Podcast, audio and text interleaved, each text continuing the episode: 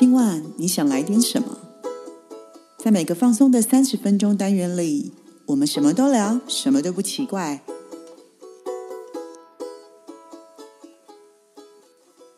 以上活动由伊登时尚生活美学提供，更多活动讯息请参考官网或粉专。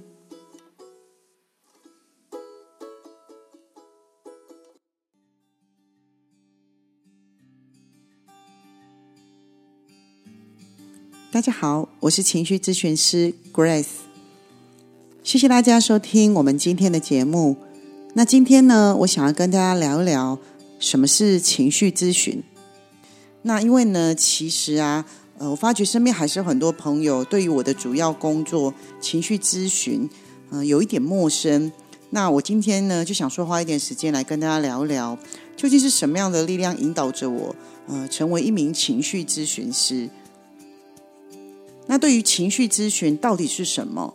大部分的人呢，好像其实都不是很了解，所以我也希望透过这一集的分享，呃，让大家更了解情绪照护的重要性，以及它其实是非常有必要的。在我过去的咨询的个案经验里面呢，大部分的人都是因为自己的情绪的高压状态，其实已经超过自己身心能够负担的状况。而且甚至有一些人，呃，其实已经连带的影响到他的生活，也或者是影响到他身边的人。那有些呢更严重的，其实他的生活已经接二连三的出了问题。例如有一些人，呃，因为情绪的状况没有办法很正常的工作，所以他的家人朋友关系也都陷入了非常紧张的状态。在这样不得已的状况之下，他才会来寻求帮助。而且大部分都是朋友或者是亲人介绍来的，呃，也或者是身边的人已经看不下去了，所以会告诉他说：“哎，我建议你真的应该去找咨询师聊一聊。”其实真的很少是那种自己觉察自己应该要主动来寻求资源的。其实啊，这也是我今天为什么很想要录这一集的原因，呃。说实在的，一般其实我们都会去做运动，或者去做身体的 SPA，也或者去做按摩。那其实做这一些呢，为的都是帮身体找到放松的管道，也帮自己的压力找到排放的出口。可是啊，情绪其实也是我们身体的一部分，而且大部分的时间，情绪的状态好或不好，它才更是掌控着我们生活里的每个大小细节。可是却好像很少听到大家说：“诶，我要去做情绪照护，或者是我要去找咨询师聊一聊，整理一下我最近的状况。”在国外呀，其实智商这件事情对每一个人来说，它就像是生活里的一部分。甚至啊，如果你从来都没有去智商的经验，其实大家还可能会觉得你是一个很奇怪的人。可是啊，因为在台湾，因为现在的状况。呃，可能大家对于情绪咨询这一部分还不是那么的清楚，但是我还是非常的坚信，呃，我们目前虽然对于呃咨询这件事情还有非常大的空间可以去做推广，但我相信呢，只要我们每每一个人能够被正确的呃去教导，那在未来的生活里面呢，每一个人都是可以多一个贴近自己的方法与管道，这样一来，不仅其实是可以减少许多生命中的遗憾。也可以教会我们每一个人更珍惜、跟更理解身边的人，因为我们每个人的情绪都有被正确的爱关照跟守护着。我在做情绪咨询的时候，嗯，会使用非常重要的一个小帮手来帮助个案调整情绪。那今天呢，也很郑重的跟大家介绍一下这个小帮手呢，其实就是巴哈花精。那今天呢，也想跟大家聊一下这位巴哈医生的故事。还有花精产生的由来，希望能够让更多人认识巴哈花精，而且让大家可以安心的使用。巴哈医生呢，创立完整的花精情绪治疗的系统，其实到今天呢，已经将近了八十五个年头。那其实呢，我自己也是巴哈花精的受惠者。它其实帮助我解决了深藏在心里面呃非常多年的痛苦回忆跟经验。那我更是被巴哈医生坚信的理念，还有对人的价值深深的感动，还有震撼着。所以我自己也决心追随巴哈医生的核心理念，继续把这样的大爱延续在人间。那我就先来跟大家说一下有关于巴哈医生的小故事。啊，爱德华·巴哈医生呢，他是二十世纪英国的一位非常伟大的医师。那巴哈医生呢，他其实在一八八六年到一九三六年发现了一套帮助自我疗愈的系统，这套系统就叫做巴哈花精。那不仅能够呢缓和悲伤，更能够帮助大家减缓担忧跟不安的情绪。那这一套完整的花精情绪治疗系统，它在一九三六年正式的被启动。可是啊，很可惜的，巴哈医生也在同年的呃十一月二十七日病逝。那那一年呢，享年五十岁。非常多人呢都说巴哈医生是上天派来的天使。因为啊，他忍受着自己身体的病痛，那坚持的就是为人类找寻更多的可能性。那我也觉得巴哈医生最厉害的地方，就是他在八十五年前就已经知道，在未来的人们会因为情绪所苦。所以，我们其实看看现在，真的是许多人都为了无法控制的情绪，而且还有忧郁而苦。这些都跟当年巴哈医生的担忧不谋而合。所以，其实巴哈医生留下的，其不只是花精。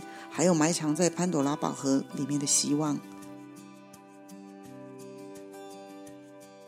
巴哈医生呢，一八八六年出生于英国的莫斯利。从小呢，他就是一个非常体弱而且敏感的孩子，对于大自然呢，有着非常浓厚的兴趣。他在十六岁的时候就开始有了学医的梦想，可是那时候他非常难去说服父亲，呃，资助他进修所需要的金钱。于是那时候呢，巴哈医生决定在父亲的黄铜铸造厂里面工作。在父亲的铸造厂工作了三年，这三年当中，他发觉这些工人身上都陆续开始出现了一些病痛，而且非常的痛苦。这让巴哈医生不得不注意到这些病人的痛苦，并且对于受苦的人们显得显现出非常强烈的慈悲心。那个时候的巴哈医生心里就一直不停的梦想着。希望自己能够发明、研究出能够治愈所有疾病的方法，并且希望能够解救更多的人。同时，巴哈医生他也发觉到一件事情，在当时的医学能够给予帮助的实在很有限，这使得他更加坚定着自己的梦想，想要学医这件事情。在他一直努力不懈下，终于取得了巴哈医生的父亲同意支援他。在二十岁那一年，巴哈医生如愿的进入了伯明翰大学攻读医学。在习医的过程当中，巴哈医生觉得，在学科的学习之外，观察病人对疾病的不同反应来得更加重要。巴哈医生发现，即使是对同一种疾病采取同一种医疗的方法，每个病人却不见得都能有能够被治愈。那他更进一步的观察到，类似情绪的病人对疗法的反应。也会类似。于是，在成为合格的医生之后，巴哈医生呢，他也很快的获得医学主任的职位。然后呢，他就在大学的医院当住院医师，每天的工作时间非常的长。长时间累积下来，巴医生自己的身体状况也出现了问题。那个时候，他只好辞掉大学医院的职位，回家休养。在巴医生身体康复了之后呢？他在伦敦开了一家诊所，生意很好，很快的就忙碌了起来。只是当巴哈医生越忙的时候，他自己就对于正统医学有更多的疑问跟不满。因为巴哈医生意识到了一件事情：正统的医学只能暂时缓解表面上的症状，而且总是根据症状对每个来看的病人开着一样的药，这样是医病，不是医人啊。巴哈医生认为医病不能忽略人这件事情，所以当我开药的时候，应该把患者的性情也考量进去。这个想法每天都萦绕在巴哈医生的脑袋里面。于是呢，他开始寻找其他的疗法。也就是因为这样，巴哈医生进入了细菌学还有免疫学的领域。再度回到大学医院担任助理细菌学家。也因此研发出肠道疫苗，很快的巴哈医生就成为当时医学界的名人。这个疫苗呢，也让巴哈医生成功救治以前无法救治的患者。这个疫苗现在也被称为巴哈疫苗。有了这个经验，也让巴医生发现到了一件事情：会用到他的肠道疫苗的患者，几乎都有着相似的个性。所以呢，他能够根据这个线索找出更精准的处方。由于巴医生工作总是过劳，在救治患者工作跟研究工作之间团团转，这一次又再度夺走了他的健康。在一九一七年的时候，巴医生在诊疗一位从法国回来的受伤军人的时候，在那个过程当中当场倒了下来。他因为腹部出血，紧急被送进自己开的医院的手术室，也因此发现了肿瘤，这让他的同事非常的紧张。经过了手术，移除了肿瘤，可是，在术后，巴医生的状况十分的不好。他的同事宣判了他只剩下三个月的寿命，而且要巴哈医生回去准备自己的后事。巴哈医生不甘愿就这样子壮志未酬的离开。他还是想要在离世之前发展出自己心目中理想的疗法。于是呢，当他能够再度走路的时候，巴哈医生就立刻回到研究的工作。三个月后呢，他也惊奇的发现自己康复的非常的好。所以巴哈医生深深相信，是因为自己还有使命没有完成。就在隔年，巴哈医生离开了大学的医院，成立了自己的实验室。再隔一年。巴哈医生又进入了伦敦顺势疗法医院，担任细菌及病理学家。在这里，他首次发现了顺势疗法之父赫尼曼的理论。深入研读了之后，他发现赫尼曼的想法跟他有着惊人的相似度。因为赫尼曼医生强调要医人，而不是医病。一直以来，巴哈医生都认为人的生理问题大。多根源于情绪失调或者是负面的心态。当人的心灵恢复平静与和谐的同时，身体自然就会恢复健康。所以巴哈医生呢，将自己与赫明的理论做相结合。几年之内，他获得了许多重大的发展。他也将他的发展发表了出去。在那个同时，他就成为极为知名的顶尖医学人士。人们甚至称他为赫尼曼第二。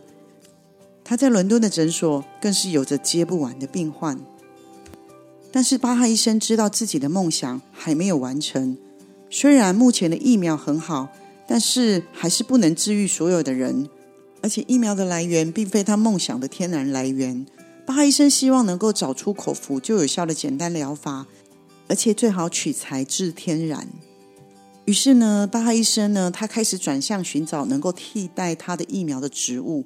巴哈医生观察到一件事情：植物跟花朵的构造，还有花朵的大小、颜色、形状，以及生长的环境、生长的方式、生长的周期，都可以对应到人的外形、性格以及他的行为模式，还有生活方式。每一种植物花茎也都代表着不同层面的心理状态。一直到一九二八年，巴哈医生在一场的大型晚会中。他观察着其他的宾客，突然间，巴哈医生有所顿悟。他发觉所有的人其实都可以归纳为他先前在研发疫苗的过程中所发现的七种性格。于是，巴哈医生就将人分为七大类。那一年的九月，巴哈医生发现了很重要、非常关键的三支花精。这三支花精呢，分别为凤仙、钩酸酱。还有铁线莲。那我简单的来解释一下，凤仙的花精呢，一般我们会用来调整性格很急的人的个性。